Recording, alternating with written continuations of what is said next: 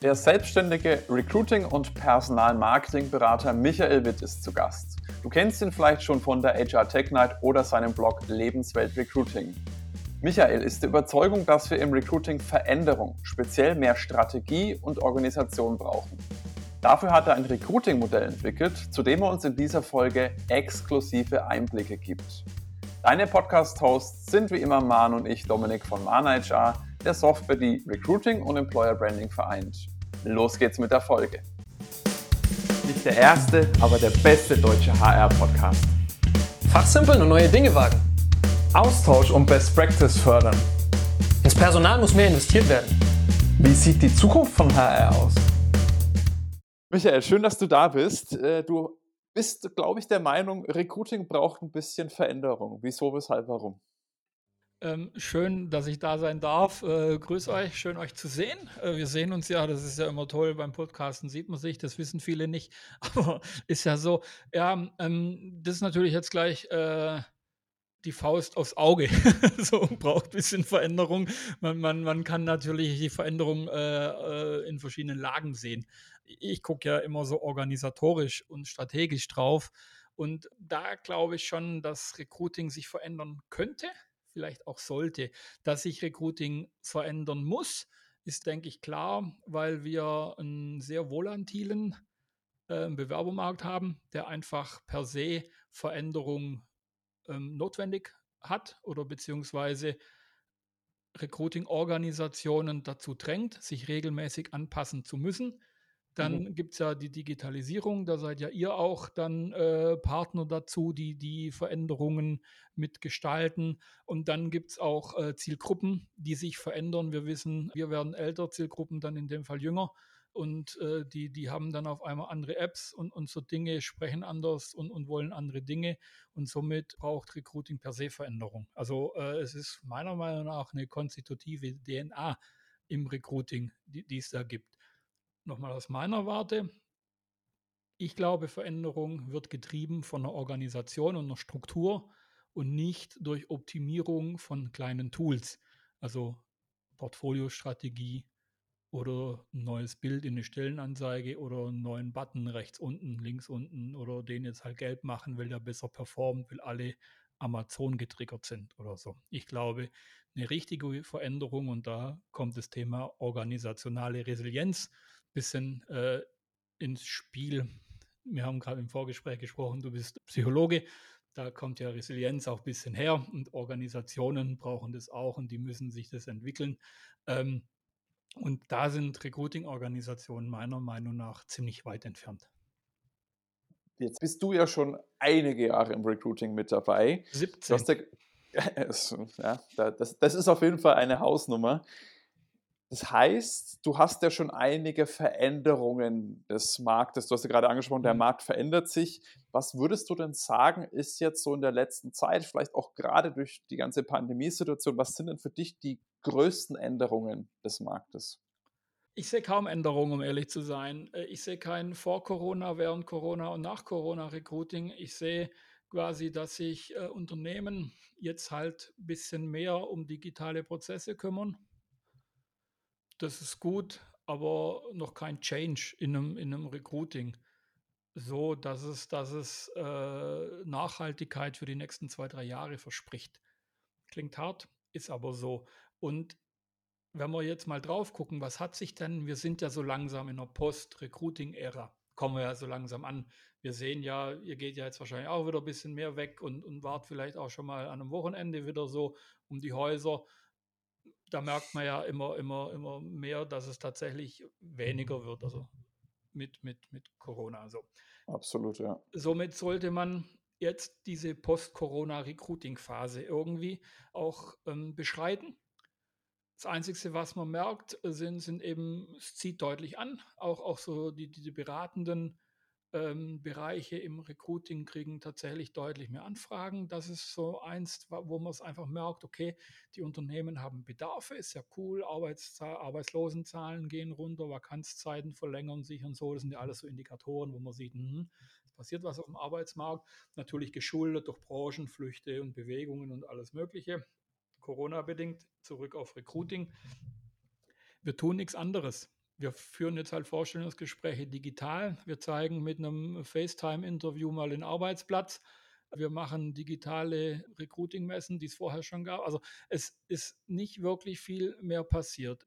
Assessment Center digital gab es vorher schon. Es, wir setzen es jetzt halt ein bisschen strategisch durchdachter vielleicht ein, aber auch nicht, weil wir vorher gedacht haben, die Zielgruppe braucht, also vom, vom, vom Fisch, vom Köder her gedacht, sondern die Umweltbedingungen haben uns jetzt gezwungen, dieses genauso zu tun. Also es war kein strategischer Ansatz oder ein Ansatz aus Veränderungswillen hervorgebracht, sondern verdammte Axt, wir müssen jetzt. Und dann mhm. wieder aus reaktiver Panik vielleicht, wie oft mal im Recruiting, lass mal was ändern, weil sonst können wir unser Business nicht mehr aufrechterhalten. Und dadurch sind viele Veränderungen vonstatten gekommen. Was passiert ist, ich glaube, dadurch hat sich schon ein bisschen, haben wir es mal Mindset geändert, das dazu führt, dass man jetzt alle Möglichkeiten durchdenkt. Das ist vielleicht schon eine Änderung, die man merkt, auch in Beratungskontexten, wenn man jetzt sagt, lass uns doch mal darauf gucken, einen Prozess zu automatisieren oder hier nochmal mehr in die digitale Richtung zu denken oder müssen die Leute vor Ort sein? Kann man das nicht irgendwo machen? Da merke ich jetzt in den neueren Beratungsprojekten eine deutlich größere Offenheit wie vor von drei Jahren. Also dieser Change, diese Veränderung hat jetzt die letzten zwei Jahre schon hervorgebracht. Stichwort Mindset, das ist ein, ein, ein, wirklich ein gutes Stichwort. Ich sehe das ähnlich wie du. Ich meine, wir sind ja auch in der Digitalisierung, mhm. gerade was Thema Recruiting, Employer Branding angeht. Da merken wir schon auch, dass sind die Leute jetzt einfach gewillter, Sachen zu machen, jetzt das Ganze wirklich mal anzupacken, ist eh schon lange auf der Agenda und wurden ein Stück weit dazu gezwungen. Ich bin trotzdem so ein bisschen der Meinung, dass das Recruiting alleine durch Tools nicht unbedingt besser wird. Das stimmt. Sondern da ist für mich, und das erlebe ich leider gefühlt immer noch sehr stark, dass das Mindset, was eigentlich Recruiting ist, wie man überhaupt Recruiting machen muss, dass das nicht ganz richtig ist. Um das jetzt nicht ganz so kryptisch zu machen, oft habe ich so das Gefühl, wir haben jetzt zwar moderne Tools, aber das Recruiting wollen wir trotzdem genauso machen wie vor zehn Jahren. Wir mhm. umwerben keinen Kandidaten, der muss sich bei uns bewerben. Äh, wir müssen auch, uns jetzt Employer Branding, ja, machen wir halt mal so ein bisschen Larifari was mäßig und das ist das, wo ich, glaube ich, sehe, oder leider gefühlt auch noch keine Änderung im Mindset der Leute gesehen habe, dass es wirklich ein Geben und ein Nehmen ist und das muss auf Augenhöhe sein. Ich weiß nicht, wie nimmst du denn das so wahr? Ja, aber das ist ja quasi die, diese Katze, wo sich immer im, im, im Kreis rumrennen, versucht, den eigenen Schwanz zu beißen. Und, und das werden wir in jeder Berufsgruppe haben. Äh, ich komme ja auch aus der sozialen Arbeit und habe da mit dem Rekrutieren begonnen. Da war es genau dasselbe. Äh, soziale Arbeit macht halt immer, was halt soziale Arbeit macht, und zwar schon seit Napoleons Zeiten oder so. Und, und, und das ist seit 17 Jahren die Diskussion auch im Recruiting. Und die wird auch so bleiben, denke ich. Zum einen. Zum anderen, absolut richtig, Tools machen Recruiting qualitativ nicht unbedingt besser, vor allem nicht besser im, im Hinblick auf handelnde Personen. Äh, weil handelnde Personen, da haben wir das Mindset. Mindset ist immer so eine Sache. Es gibt ja verschiedene Mindset-Modelle und wir wissen ja, dass irgendwie Organisation, also Struktur, Organisation, Tools und dann erst das Mindset kommt. Und auch wenn wir Agilität einführen, fangen ja alle Leute sagen, wir brauchen ein agiles Mindset. Ne? Das agile Mindset ist eigentlich immer der letzte Schritt und davor fängt man immer mit Werkzeugen, Struktur und Organisation an und dann kommt das Mindset. Somit ist das Mindset die höchste Evolutionsentwicklungsstufe einer Organisation letztendlich und mhm. somit auch wir haben nochmal Psychologie, weiß man das, es ist die, also am schwierigsten zu erreichen. Und somit kommen wir wieder zurück, muss man einfach in der Organisation anpassen, Strukturen anpassen, die überhaupt ein Mindset entwickeln lassen. Wenn, wenn du keine Räume, Freiräume gibst, um, um ein Mindset entstehen zu lassen. Und da ist dann Leadership ein Thema mit Sicherheit, Freiraum ein Thema, Feedback-Kultur ein Thema, grundsätzliche Recruiting-Strategie Ausrichtung ein Thema. Dann wirst du kein Mindset haben. Wenn du eine scheiß Recruiting-Organisation hast und allen sagst, wir brauchen aber ein geiles, modernes Recruiting-Mindset und du lauter Recruiterinnen und Recruiter einstellst, die dieses haben, weil sie von Organisationen kommen, die das hatten, werden die in deiner Organisation so nicht rekrutieren können, weil die Organisation, der Rahmen das nicht hergibt. Ja, absolut. Also mit den Tools, ich finde halt immer, also das äh, stelle ich regelmäßig fest. Ich bin sehr viel bei uns mit unseren Kunden im Gespräch und die wollen dann immer, dass sie sich, dass sie ein Tool bekommen, was ihnen die Arbeit äh, einerseits so ein Stück weit abnimmt, was, mhm. was fair ist, in einem gewissen Rahmen. Ne? So ja, administrative so. Sachen, die müssen auch von dem Tool abgenommen werden. Das ist so ein bisschen diese, die Basis, die man damit schafft, damit man sich um so Sachen wie agiles Mindset und sowas mhm, beschäftigen kann. Genau. Nur teilweise habe ich so das Gefühl, die wollen eine Software, die jetzt Wunder bewirkt und, und das Recruiting abnimmt. Ja. Das wird nicht passieren. Du hast es wunderschön gesagt, finde ich gerade. Recruiting ist eine menschliche Geschichte. Ja? Das ist zwischenmenschliche Interaktion. Du bewirbst dich bei einer Person, bei deinem Vorgesetzten, ne? ein Unternehmen, bei einem Unternehmen. Das Unternehmen steht aus Personen. Ja, du hast den ganzen Tag mit Personen zu tun. Das heißt, es ist eine sehr, sehr menschliche Geschichte und die wird ein Tool nicht abnehmen können. Das geht nicht, das ist eine Software. Das, ist, ja. das, das geht einfach nicht. Ja? Das kann nicht unterstützen. Das kann dir diese, diese Freiheiten verschaffen, administrative Prozesse vereinfachen, verschlanken, ähm, ja, automatisieren dann auch am Ende des Tages so ein Stück weit, ne, dass du die Freiheit hast, dich mit diesen Themen auseinanderzusetzen. Wenn du das aber nicht willst, wenn du da kein Interesse dran hast, dein Recruiting tatsächlich von Grund auf zu verändern, zu verbessern, dann wird dir ein Tool auch nur bis zu einem gewissen Grad helfen. Ne? Also das ja. wird dein Recruiting nicht verbessern. Nee, es wird auch nicht die ändern. Möglichkeit geben, es zu verbessern, aber eine Software an sich, ähm, das ist immer so ein bisschen, das, das finde ich auch ein bisschen schade, muss ich gestehen. Ich hatte da so ein bisschen du hast ja gesagt, wir wurden so ein bisschen gezwungen, ne? oder Organisationen wurden gezwungen, ihr Recruiting jetzt digitaler aufzustellen, Tools einzuführen und so weiter und so weiter. Ich hatte mir da schon so ein bisschen erhofft, dass vielleicht auch das Mindset da so ein bisschen mitkommt. Hey, lass mal jetzt ernsthaft drüber nachdenken. Aber gefühlt bei mir ist auch so angekommen, wir machen jetzt, weil wir müssen, geht nicht mehr anders. Ne? Und das, was wir, was wir vorher gemacht haben, machen wir jetzt einfach digital. Ja. Wobei nochmal vielleicht auch eine ne, ne Lanze zu brechen. Ich, ich mag dieses Draufhauen, Bashing und Recruiting ist per se schlecht nicht. Ähm, Recruiting ist im HR-Bereich, finde ich, nach wie vor der geilste Job, den es gibt, weil äh, er einfach alles be beinhaltet, was HR alles so drin, äh, kann und macht. Es ist innovativ, es ist schnell, es ist cool, es ist mit Menschen, es ist mit Zahlen, es ist mit Technologie und so. Also grundsätzlich das wir sprachen über Rahmenbedingungen. Oftmals wurde man durch Rahmenbedingungen gezwungen, dieses zu tun. Und, und äh, die Kernaufgabe vom Recruiting ist natürlich Vakanzen besetzen. Wenn das vorher schon gut funktioniert hat mit den alten Mustern, ähm, hat man ja den Beweis, dass es auch geht. Und bei vielen Unternehmen hat es halt auch funktioniert. Also das ist ja. einfach so. Und dann kam jetzt halt die Digitalisierung und die kam bei diesen Unternehmen oftmals nicht nur im Recruiting, sondern per se auch im Vertrieb, in der Logistik und, und, und weiß der Geier so. Das heißt, die wurden einfach überrollt mit einem Digitalisierungszug, der nicht nur Recruiting getroffen hat. Und, und ähm, somit hat sich da gegebenenfalls für diese Unternehmen tatsächlich einen Schritt nach vorne getan, weil da in den entscheidenden Positionen, wo die dann auch immer im Unternehmen sitzen, das muss nicht immer an der Spitze sein, was getan hat und, und da das ein Unternehmen insgesamt gut tut, weil eine Recruiting-Abteilung ist ja immer in ein Unternehmensgeflecht äh, eingebettet, das ja per se eine Organisationskultur hat mhm. und ein Mindset hat. Und Recruiting ist ja immer, das darf man ja nicht vergessen. Für uns ist ja Recruiting immer so eine Insel der Glückseligen oder halt auch nicht, die so für sich allein hinschwabelt. Aber wir sind ein Teil der Recruiting-Abteilung. Diese ist Teil der, der HR-Abteilung, die ist im Mittelmanagement. So, und das Mittelmanagement hat eine bestimmte Funktion in einem, in einem Unternehmensgeflecht. Das darf man oftmals dann in der Gesamtbetrachtung nicht vergessen. Ja, nee, absolut. Also ich äh, nicht, nicht falsch verstehen, ich finde ja, Recruiting nee. absolut phänomenal. Das, das hat so viele Aspekte, du hast es gerade gesagt, da ist alles drin eigentlich. Ja. Alles, was man so braucht, äh, um Spaß zu haben. Ne? Ähm, also das, das, äh, das sehe ich absolut deswegen sind wir auch in dem Bereich. Ne? Ja. Wir machen ja Recruiting alle miteinander. Das können wir nicht machen, wenn es keinen Spaß machen würde. Also das definitiv das Einzige, wo ich so ein bisschen, wo ich mir ein bisschen mehr erhofft hatte, dass, dass es in den Organisationen vielleicht dann auch ein bisschen mehr ankommt, dass man sich damit beschäftigt. Das hat man, das hat jetzt wenig mit der Recruiting-Abteilung per se zu tun. Ja. Die sind, wie du es gesagt hast, die sind voll reingebacken ins Unternehmen und haben da halt teilweise auch sehr, sehr wenig Spielraum. Ne? Die haben wenig Budgets, äh, Aber der kommt. Alles immer genehmigen. Bitte? Also der kommt jetzt. Ich, ich, merke, dass hier dann doch immer mehr so Strategie und OE Projekte jetzt angefahren werden, wo Unternehmen ja. jetzt merken, oh, wir müssen uns grundsätzlicher mal anschauen und grundsätzlicher die Frage stellen, sind wir denn richtig organisiert?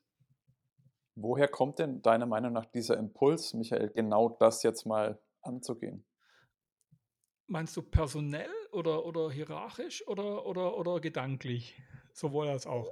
Also, ja, alles darfst du mir alles beantworten, aber mein initialer Gedanke war jetzt eben mal, von welcher Stelle, von welcher Person ja. oder Hierarchieebene im Unternehmen kommen jetzt denn solche Impulse, hey, wir sollten uns das trotzdem mal ein bisschen strategischer zu Gemüte führen. Also genau aus diesen Positionen, die die Aufgabe haben, strategisch zu denken. So, ähm, das, das kann die Verantwortungsträgerinnen und Träger im HR sein, die einfach mal sagen, oh, die Krise, Pandemie hat uns aufgezeigt, dass wir vielleicht doch die ein oder andere offene Flanke haben, die uns gezwungen hat, schnell, abrupt, ad hoc zu handeln und lass uns da mal drauf gucken, ob wir aufgestellt sind in die Zukunft, um eben diese organisationale Resilienz zu haben oder flexibler zu werden oder schneller reaktiver zu sein. Und zwar nicht im Top-Funnel, also nicht äh, irgendwie auf dem Markt in neuen Kanälen einkaufen oder Ads zu schalten, sondern grundsätzlich strukturell. Oder dann halt die, die Management-Ebene, Senior Management, die sagen, wir haben gemerkt, dass wir von irgendwie 30 Einstellungen auf zwei Einstellungen auf einmal runtergeflogen sind. Was war denn da los? Lasst uns das nochmal genauer angucken. Und eine Einstellung hat auf einmal dreimal so viel Geld gekostet. So, ähm, irgendwas hat doch da nicht gepasst. Also lasst uns da nochmal drauf gucken. Und das gar nicht so mit dem Holzhammer, sondern einfach sagen, lasst uns dann nochmal in Ruhe drauf gucken. Und dann organisationaler Change geht dann halt auch mal sechs bis zwölf Monate und, und ist ein, ist ein Projekt, das, das sich zieht, bis man weiß, wo, wo, die, wo die Klötze sind, wo man gegebenenfalls verschieben muss oder ändern muss. Und, und bis dann das alles ins Gefüge ist. Man kennt ja Kurt Lewins Modell mit dem Freeze, Unfreeze, und, und so. Ähm, das geht eine Weile. Was würdest du denn sagen, wenn wir jetzt gerade bei diesen, diesen Entwicklungsthemen sind, was ist denn da was, wo man, wo man ansetzen könnte, wo vielleicht auch, wir haben ja viele von unseren Zuhörerinnen sind ja im HR-Bereich, im mhm. Recruiting-Bereich. Können die das auch losstoßen? Beziehungsweise wie können die da, wo sollten sie ansetzen, dass es auch ankommt? Ähm, im Prinzip die Chefsnerven, also mal ganz plump gesagt. Also ähm, letztendlich die Entscheidungsträger, die, die verantworten, dass das eine Recruiting-Strategie gibt. Letztendlich geht es ja dann um eine strategische Aufstellung des mhm. Recruitings oder eine Recruiting-Organisation. Das, das wird nicht einfach mal so entschieden, weil es ja doch ein, ein, sehr massiver Eingriff sein kann in, in eine tägliche Arbeitswelt. Ähm, muss er natürlich auf, auf entsprechenden Entscheidungsebenen getroffen werden, wie auch immer die sind. Wenn, wenn Bedarf äh, irgendwo festgestellt wird, wird der in aller Regel, so kenne es jetzt ich meistens, in, in Teams besprochen und, und dann die entsprechenden Wege gegangen im Unternehmen, die es zu gehen gibt. Wenn es ein Leiterin Recruiting entscheiden kann, wird es die entscheiden und sagen, lass uns mal das angucken. Wenn das weiter getragen werden muss, wird es in diese Ebenen äh, entschieden.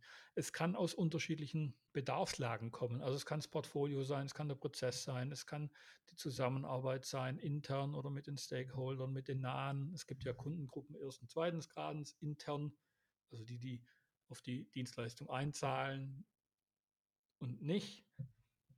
Ja, das muss man so stehen. Ähm, und extern gibt es auch unterschiedliche Kundengruppen. Ähm, und, und, somit äh, muss man immer gucken, was denn da direkt zum Bearbeiten gibt. Und je nachdem muss man dann die Wege kennen. Die kennt man als Externer natürlich nicht, wo man dann dahin muss, um gegebenenfalls so Projekte anzustoßen. Und meistens kann das eine, eine Organisation auch immer gut selber, wenn sie extern ab und zu ein bisschen angeleitet wird. Oder sie kann das auch in der Regel komplett selber, je nachdem, um was es geht. Mhm. Äh, eine letzte Frage, bevor der Domi wieder reinspringen darf. Ja. Ähm, wo siehst du denn aus deiner persönlichen Sichtweise die größten Veränderungspotenziale, um es mal positiv zu formulieren? Also wo siehst du den größten Bedarf vielleicht auch, ähm, was sich im Recruiting ändern muss, dass es, wie die ganzen Sachen sind, die du vorhin angesprochen hast, zukunftsfähig dann auch ähm, und die richtige Zielgruppe, dass man die anspricht und so weiter und so weiter. Was sind denn da so die größten Themen, mit denen man sich zeitnah beschäftigen sollte, um sich entsprechend aufzustellen? Fangen wir mal groß an. Und jetzt spoilern wir schon ein bisschen so auf eine der letzten Fragestellungen. Wenn wir ganz groß anfangen, glaube ich, dass Recruiting ein eigenständig funktionales äh, Organisationsmodell, ein Managementmodell braucht. Getrieben aus verschiedenen Dingen. Wir wissen, dass das Drei-Säulen-Modell von Dave Ulrich äh, ja, ja, sehr bekannt ist und auch in drei, vier, fünf verschiedenen Modellvarianten, also Run, Change, und, und, und Businesspartner und eine Innovationsstruktur kennt. Also man kann das unterschiedlich aufstellen, aber wir wissen, dass es Delivery-Probleme zwischen COC und SSC gibt und, und so weiter und so fort.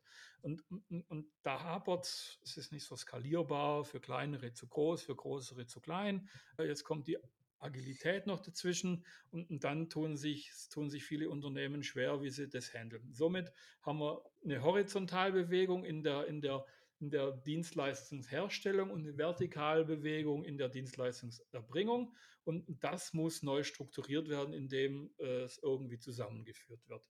Zum einen. Zum anderen werden die internen äh, Kundengruppen anspruchsvoller und die externen Gruppen anspruchsvoller, sodass die, die Dienstleistungserstellung in der Recruiting-Organisation integraler stattfinden muss. Somit müssen die drei HR-Disziplinen oder Recruiting-Disziplinen auch integraler zusammenarbeiten, was schon immer passiert, sprich Employer Branding, HR Marketing und Recruiting dürfen nicht mehr einmal ähm, Communications, einmal Produktmarketing und einmal HR angesiedelt sein, sondern die sollten auch mein Dafürhalten mal zumindest in eine Organisationseinheit äh, gegliedert werden. Und dann gilt es darum, die Prozesse neu zu orientieren. Wer hat den Lead-Prozess und was sind Support-Prozesse? Da kann man jetzt natürlich den Kampf des Mindsets anfangen, aber dann ist natürlich Recruiting im Lead und HR und Employer Branding im Subprozess, im Zulieferprozess, hören jetzt viele nicht gern, ist aber so. Und wenn man das schon mal sortiert hat, dann kann man beginnen mit, wie rekrutieren wir im Prozess, wie agil sind unsere Prozesse, wie äh, strukturieren wir die Prozesse auf Zielgruppen und auf Kunden, was für äh, Aufgabenebenen haben wir, haben wir nur eine Ebene, die operational nach außen geht, haben wir nur eine Ebene, die sich um Kampagnen und so weiter und so fort. Und dann brauchen wir in allen Organisationen im Portfolio Flexibilisierungsstrategien. Was machen wir, wenn ein Peak kommt, dass wir nicht eine Schnappatmung bekommen? Sondern da brauchen wir quasi äh, schon Strategien. Und wenn wir das strategisch angucken, gibt es davon vier. Wir können eine Portfoliostrategie, eine Organisationsstrategie, eine Delivery-Modellstrategie und eine Zielgruppenstrategie aufbauen. Da hast du wahnsinnig viel Wissen gerade auf uns und die Hörer, glaube ich, einprasseln lassen. Absolut. Ja. Man, merkt, man, merkt, nämlich, dass du dich in, den letzten, äh, ja, in der letzten Zeit sehr, sehr stark mit dem Thema beschäftigt hast. Du hast auch gerade jetzt äh, eigentlich schon mal gesagt, so ein kleiner Spoiler-Alarm. Mhm. Es gibt nämlich da das Modell, das äh, Recruiting-Lebenswelt-Modell. Vielleicht kannst du da noch mal zwei, drei Sätze dazu sagen. Also letztendlich habe ich es euch gerade vorgestellt. Ähm, ich habe in diesem Lebenswelten-Modell, letztendlich war es ein, eine, eine Idee von mir, die, die entstanden ist tatsächlich aus Beratungsprojekten zum einen, zum anderen so aus meiner letzten Berufstätigkeit, in der ich immer Organisationen entwickelt, aufgebaut, verändert habe äh, und, und verschiedenste Dinge festgestellt habe. Zwei, drei haben wir jetzt gerade angesprochen, es gibt noch mehr und gedacht habe, irgendwie brauchen wir ein Management-Organisationsmodell, das flexibel in verschiedenste Organisationsstrukturen reinpasst, groß, klein, mittel, dick, dünn, sich anpassen kann, flexibel ist, aber äh, Recruiting so strukturiert, dass wenn das eine nicht ausfällt, das andere noch funktioniert. Und so ist es ja häufig. HR-Marketing-Kollege mhm. krank, gibt es keine Facebook-Ad-Kampagne, können wir quasi nicht mehr rekrutieren. Dumm jetzt. Und, und so weiter und so fort. Ähm, und Recruiting-Organisationen haben unterschiedliche Aufgaben, intern wie extern. Und, und, und das war so mein Leitgedanke. Da habe ich mich die letzten drei Jahre damit beschäftigt. Entstanden ist das Recruiting-Lebenswelten-Modell, das quasi ein Organisations- und Managementmodell ist, ein bisschen angelehnt an das St. Gallner Managementmodell, also ein systemischer Ansatz, der HR Marketing, Employer Branding integriert, Prozesse baut und als Schluss dann quasi ein Recruiting Delivery Konzept entwickelt oder Modell entwickelt, das mit Tier 0, 1, 2, 3 arbeitet.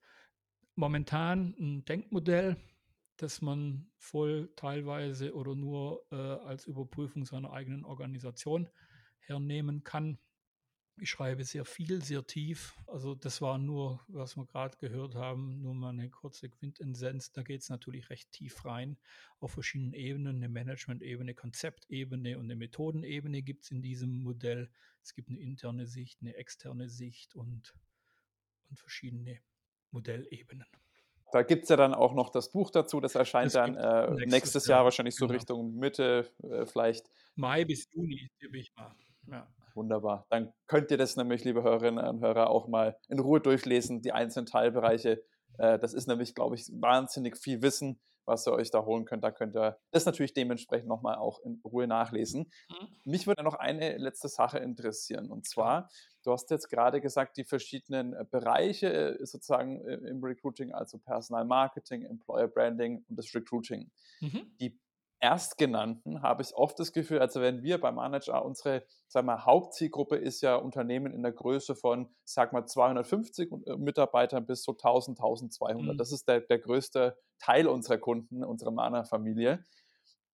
Da erlebe ich immer wieder, dass das Thema Personalmarketing und Employer Branding sich eigentlich wirklich keiner dafür zuständig fühlt. Mhm. Weil Recruiting sagt, ja, das müssen wir schon machen, aber eigentlich ist es eher das Sache des Marketings auf der anderen Seite weiß man aber auch, ja, Marketing, die haben eigentlich das Produktmarketing im Kopf und Marketing ist eher eine Recruiting-Sache. Müssen diese Rollen und diese auch im Endeffekt die Verantwortungen dann wirklich äh, auch in kleinen Organisationen klarer definiert werden, dass das überhaupt funktioniert? Also man muss, ähm, also ja, ja, ist die Antwort. Wer es dann letztendlich macht, ist in kleinen Organisationen äh, Wurst. Einfach auch mal so gesagt, oftmals ist ja auch eine, eine Bedarfs- und Kostenfrage. Brauche ich eine, eine Person, die nur HR-Marketing macht, wenn ich 25 Einstellungen pro Jahr habe? Ähm, oder reicht es, wenn eine Kollegin im Produktmarketing äh, mit einer Recruiterin äh, sich im, in der Woche eine Stunde hinsetzt und über HR-Marketing-Kampagnen spricht und wenn es eine neue gibt, dann sich halt mal vier Stunden in der Woche hinsetzt. So, so ist es wahrscheinlich eher sinnvoll in, in, kleineren Unternehmen, wieder komplett neue Rollen, je größer das Ganze wird. Und ähm, wird wahrscheinlich irgendwann schon mal äh, der Gedanke zielführender sein, da eine, eine Ressource zu, zu planen ähm, und auch zu besetzen. So, wann dieser Punkt ist, sagt eigentlich letztendlich immer die Zielgruppe und der Bedarf und nicht die Organisation. Mhm. Und dann sagt es die Organisation. Also Bedarf, dann die Organisation und dann die interne Zusammenarbeit. Oftmals ist es ja so, wenn kleinere Unternehmen nicht gut rekrutieren, ist ja der nächste Sprung, wir müssen Employer Branding machen. Dann muss man den Unternehmen leider sagen, ja, eine Employer Branding Kampagne stellt euch aber keine Leute ein, weil Employer Branding per se ja eine andere Aufgabe hat. Dann, dann haben wir nämlich das nächste Problem, hier nochmal glatt zu ziehen. Employer Branding ist wichtig, aber Employer Branding wird euch nicht nächsten Monat sieben Java-Entwickler einstellen. Das tut es nicht. Auch vielleicht nicht in drei Monaten, weil Employer Branding ist euer Werteversprechen für die und verspricht Nachhaltigkeit. Somit haben wir das im Top-Layer. Da müssen wir irgendwelche Layer darunter ballern und das sind konvertierende HR-Marketing-Kampagnen, wo sie dann auch immer stattfinden je nach Zielgruppe. Und, und, das ist einfach, und das ist auch nicht schlimm, teilweise einfach eine Wissenslücke, die da besteht und, und die muss man oftmals auch nur aufklären und, und dann wird oftmals auch schnell entschieden, wie es funktioniert. Also manchmal reicht es einfach zu sagen, hört mal her, ich male euch das mal auf, welche Funktionen diese Disziplinen im Prinzip in so einem Portfolio oder in so einem ganzen Geflecht haben. Und, und dann könnt ihr entscheiden, was euch jetzt hilft oder was euch auf die lange Sicht hilft. Wenn ihr nur einen Peak habt, jetzt 30 Java-Entwickler für ein neues Projekt oder keine Ahnung, irgendwelche, äh, dann würde ich kein Employer Brand vielleicht machen, sondern eher eine gut konvertierende HR-Marketing-Kampagne mit eurem Marketing zusammen. Wenn ihr aber grundsätzlich euch verändern wollt oder präsenter sein wollt, dann fangt mit Employer Branding an und deklariert das schön durch. Da habt ihr schon mal direkt einen, einen kurzen Leitfaden, liebe Zuhörerinnen. Michael, du unterstützt da auch immer wieder Unternehmen, dass wenn jetzt jemand sagt, hey, ich würde mich gerne mal mit Michael direkt austauschen, vielleicht hat er da ein paar gute Inputs äh, für mich, wie können da die Leute am besten zu dir Kontakt aufnehmen? Ich denke, dass ich so auf die 20 Social Media Networks bin. äh, Äh, mein Twitter-Handle ist RecruitingWit und das verwende ich auf den meisten, aber sonst unter Michael Witt auf LinkedIn, denke ich, wird der sicherste Weg sein.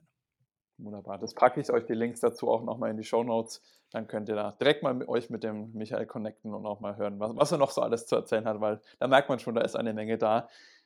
Michael, es ist eine Menge da. Ich würde auch gerne noch weiter quatschen. Mhm. Wir wollen es aber in einem verdaulichen Format halten. Deswegen an der Stelle äh, schon mal ein riesiges Dankeschön, dass du das Ganze wissen. Ich glaube, da können noch gut und gerne ein paar Folgen nachfolgen, äh, wo wir das Ganze nochmal im Detail dann darauf eingehen. Hat mir sehr viel Spaß gemacht. Schön, dass du da warst. Ja, auch. Vielen Dank für die Einladung. Bis bald. Perfekt, auch von meiner Seite vielen Dank. Äh, was ich mitgenommen habe, ist wirklich, am Anfang muss wirklich stehen, dass das im, im das, dieses ganze Recruiting-Thema, also Employer Branding Marketing, dass das zusammenkommt an eine Stelle, dass es Verantwortungen gibt, mhm. ähm, die klar und deutlich definiert sind. Und wenn man das geschafft hat im Endeffekt, dann kann man wirklich an, ansetzen und sein Recruiting verbessern. Perfekt. Äh, vielen, vielen Dank für diese Inputs. Äh, ich freue mich auf die nächste Folge. Ich glaube, da gibt es ja, einiges Fall. an Potenzial, was wir machen können. Ja. Danke, Michael. Bis dahin. Wie du merkst, geben wir uns immer sehr große Mühe, wertvollen Content für dich zu schaffen, den du dann auch kostenlos bekommst. Wenn dir jetzt unser Podcast gefällt und du uns auch weiterhin dabei unterstützen willst, dann abonniere jetzt unseren Podcast auf der Plattform deiner Wahl und wir freuen uns auch über deine Bewertung. In diesem Sinne, mach es gut und bis zum nächsten Mal. Ciao, ciao.